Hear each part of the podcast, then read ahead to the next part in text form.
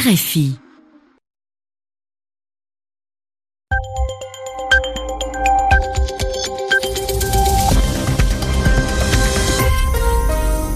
Vous écoutez RFI, il est 22h à Paris, 20h en temps universel.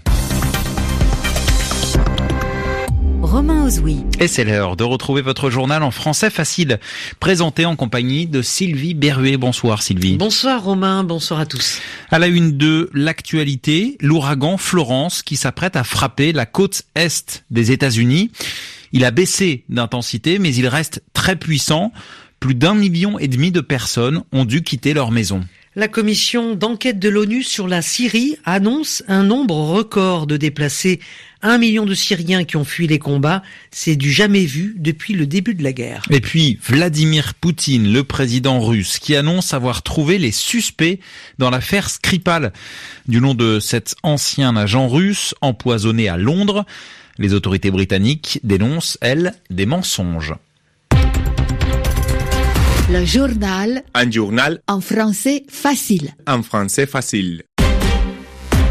Des vents de 220 km heure, l'ouragan Florence devrait toucher la côte est des États-Unis demain, jeudi. Et voilà comment le gouverneur de Caroline du Nord qualifie Florence. Le désastre est à notre porte et il s'apprête à entrer, a-t-il déclaré.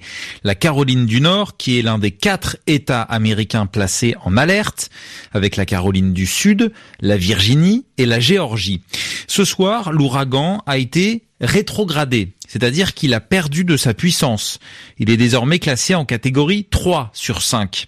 Il s'annonce malgré tout extrêmement puissant et 1 700 000 personnes sont en cours d'évacuation aux États-Unis. C'est le cas de cet homme, Randall Wallace, qui vit en Caroline du Nord. Il a mis du temps avant d'accepter de partir. On l'écoute. Je suis encore dans ma maison. Je pensais que l'ouragan allait toucher la Caroline du Nord un peu plus haut. Donc j'avais prévu de rester et j'étais bien préparé.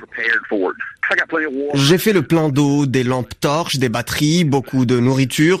Donc si ça avait été une tempête comme on en a l'habitude, j'aurais survécu même avec une panne d'électricité de plusieurs jours. Mais bon, ce n'est pas une situation normale. Maintenant, je dois me décider sur la destination. Le problème, c'est que j'ai toute ma famille à Hartsville, en Floride. C'est à deux heures d'ici, dans les terres. Mais maintenant, il semble que l'ouragan ait changé de direction et qu'il va passer par là-bas aussi. Donc tous les endroits où je pourrais aller sont sur le passage de l'ouragan Florence. J'ai longtemps hésité à partir parce que ça fait 37 ans que je vis dans cette maison. J'ai travaillé pour l'acheter. J'ai fini de la payer. C'est toute ma vie. Je pense que je vais prendre quelques photos et puis surtout des vêtements et l'essentiel pour survivre parce que bon, j'ai en tête les images de Homestead en Floride après que l'ouragan Andrew a frappé et il ne reste plus rien. Cette fois, c'est ici que ça risque de faire mal. Le témoignage de Randall Wallace, habitant de Caroline du Nord et donc qui doit quitter sa maison pour fuir l'arrivée de l'ouragan Florence. Propos recueillis par Carlotta Morteo. L'alerte en Syrie, crime de guerre, utilisation de bombes au chlore, voilà ce qui ressort du dernier rapport de la commission d'enquête de l'ONU sur la Syrie. Et malheureusement, Sylvie, ce rapport n'est pas une surprise. On y apprend également que sur les six premiers mois de l'année, un million de Syriens ont dû quitter leur foyer à cause des offensives du régime et de ses alliés. C'est du jamais vu depuis le début de la guerre. Correspondance à Genève de Jérémy Lanche. 6 millions et demi de déplacés internes en Syrie, c'est presque le tiers de la population du pays avant le début du conflit. Un grand nombre d'entre eux ont été déplacés à plusieurs reprises, parfois à la faveur d'accords entre le régime et les groupes rebelles, notamment vers la province d'Idlib. Pour le président de la commission d'enquête, Paulo Pinheiro, la lutte contre les groupes terroristes ne peut justifier un bain de sang. Ce qui saute aux yeux, c'est le nombre de ces terroristes à Idlib. Combien sont-ils? Vous n'en avez pas plus de 10 000. Donc vous allez combattre 10 000 personnes et ce sont les 3 millions de civils qui vont payer Tous les désastres que nous avons vus en Syrie seront bien maigres au regard de ce qui risque d'arriver à Idlib? Autre risque, celui de voir le régime syrien utiliser à nouveau des bombes au chlore, mais qu'on ne s'y trompe pas, a dit un membre de la commission. Les vraies lignes rouges, ce ne sont pas les attaques aux armes chimiques, mais toutes les attaques contre les civils. Jérémy Lanche, Genève, RFI. Le Parlement européen lance une procédure contre la Hongrie. Alors c'est une initiative inédite.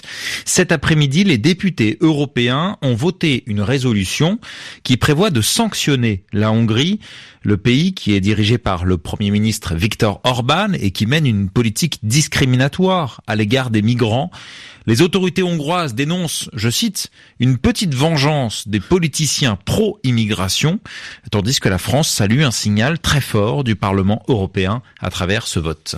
RFI, les 23 heures euh, passées de 5 minutes euh, à Moscou, la Russie affirme avoir trouvé les suspects de l'affaire Skripal. Oui, affaire du nom de cet ancien espion russe empoisonné à Londres. Cela avait provoqué une grave crise diplomatique entre la Russie et la Grande-Bretagne. Pour les autorités britanniques, les responsables sont des officiers du service de renseignement militaire russe. Mais ce n'est pas l'avis de Vladimir Poutine, le président russe qui s'est exprimé aujourd'hui, et il affirme que les suspects ont été identifiés et qu'il s'agit de civils. À Moscou pour RFI, Daniel Valo. Nous savons de qui il s'agit, nous les avons trouvés, a d'abord déclaré Vladimir Poutine, ajoutant aussitôt Nous espérons qu'ils apparaîtront eux-mêmes au grand jour pour dire qui ils sont. Le président russe n'a donné aucun autre détail sur les deux suspects, dont les noms ou les pseudonymes ont été révélés la semaine dernière par les enquêteurs britanniques. Ce sont des civils, bien évidemment, a simplement déclaré le président russe qui a ajouté Je vous assure qu'il n'y a là rien de criminel. En clair, Vladimir Poutine affirme que les deux hommes existent, qu'ils ont été identifiés et retrouvés, mais il ne reconnaît absolument pas leur culpabilité et dément tout lien avec les services de renseignement militaires. Des deux hommes, on ne sait donc quasiment rien, hormis les informations livrées par les autorités britanniques et celles très parcellaires débusquées par la presse russe, notamment le site d'information Fontanka qui affirme avoir trouvé l'appartement moscovite enregistré au nom de l'un des deux hommes. Si Vladimir Poutine affirme aujourd'hui que les deux suspects ont été retrouvés, cela ne veut pas dire pour autant, bien au contraire, que la Russie s'apprête à les arrêter et encore moins à les extrader. Daniel Valo, Moscou, RFI. Et Londres a réagi aux déclarations de Vladimir Poutine, dénonçant des mensonges et continuant d'affirmer que les responsables de cet empoisonnement sont des officiers du service de renseignement militaire russe. Et puis une caricature qui fait euh, polémique en Australie. Oui, une caricature, c'est un dessin qui exagère volontairement certains détails. Là, il s'agit d'une caricature de la joueuse de tennis Serena Williams, l'américaine, qui a été battue dimanche dernier en finale de l'US Open après avoir critiqué l'arbitrage. Alors le dessin qui fait polémique est signé Mark Knight, c'est un célèbre caricaturiste du Herald Sun. Le dessin est jugé raciste. Explication à Melbourne de Caroline Lafargue. Serena Williams, surdimensionnée, est dotée d'une bouche énorme. Elle trépigne de rage sur sa raquette, une façon de critiquer, je cite le caricaturiste du Herald Sun, le mauvais comportement de la joueuse de tennis qui contestait les décisions de l'arbitre. Mais pour de nombreux observateurs, comme l'écrivain britannique J.K. Rowling ou la fille de Martin Luther King, la bouche très épaisse de Serena Williams est un stéréotype raciste. Autre cliché, celui de la femme noire en colère, sauvage et bestiale. L'ouragan de la polémique est parti de Grande-Bretagne et des États-Unis en Australie aussi, le dessin révolte beaucoup de journalistes et d'intellectuels, mais la majorité des Australiens manquent de références pour comprendre cette indignation. Les articles explicatifs pullulent pour faire un peu d'histoire, évoquer par exemple les caricatures des Noirs américains à grosses lèvres au 19e siècle. De leur côté, tous les médias australiens conservateurs montent au créneau pour soutenir le caricaturiste au nom de la liberté d'expression. Encouragé, le Herald Sun republie la caricature de Serena Williams en une, entourée d'autres dessins, dont un de Trump. Objectif, montrer que tous les personnages sont traités avec la même vigueur que la joueuse de tennis. Melbourne, Caroline Lafargue, RFI. Et puis la mort de Rachita d'une crise cardiaque, le chanteur français d'origine algérienne avait 59 ans. L'une des dernières figures du rock français dans les années 80, Rachita est ensuite devenue une voix du rail. Et voici dans le journal en français facile l'un de ses morceaux les plus connus, la reprise de la chanson Douce France de Charles Trenet.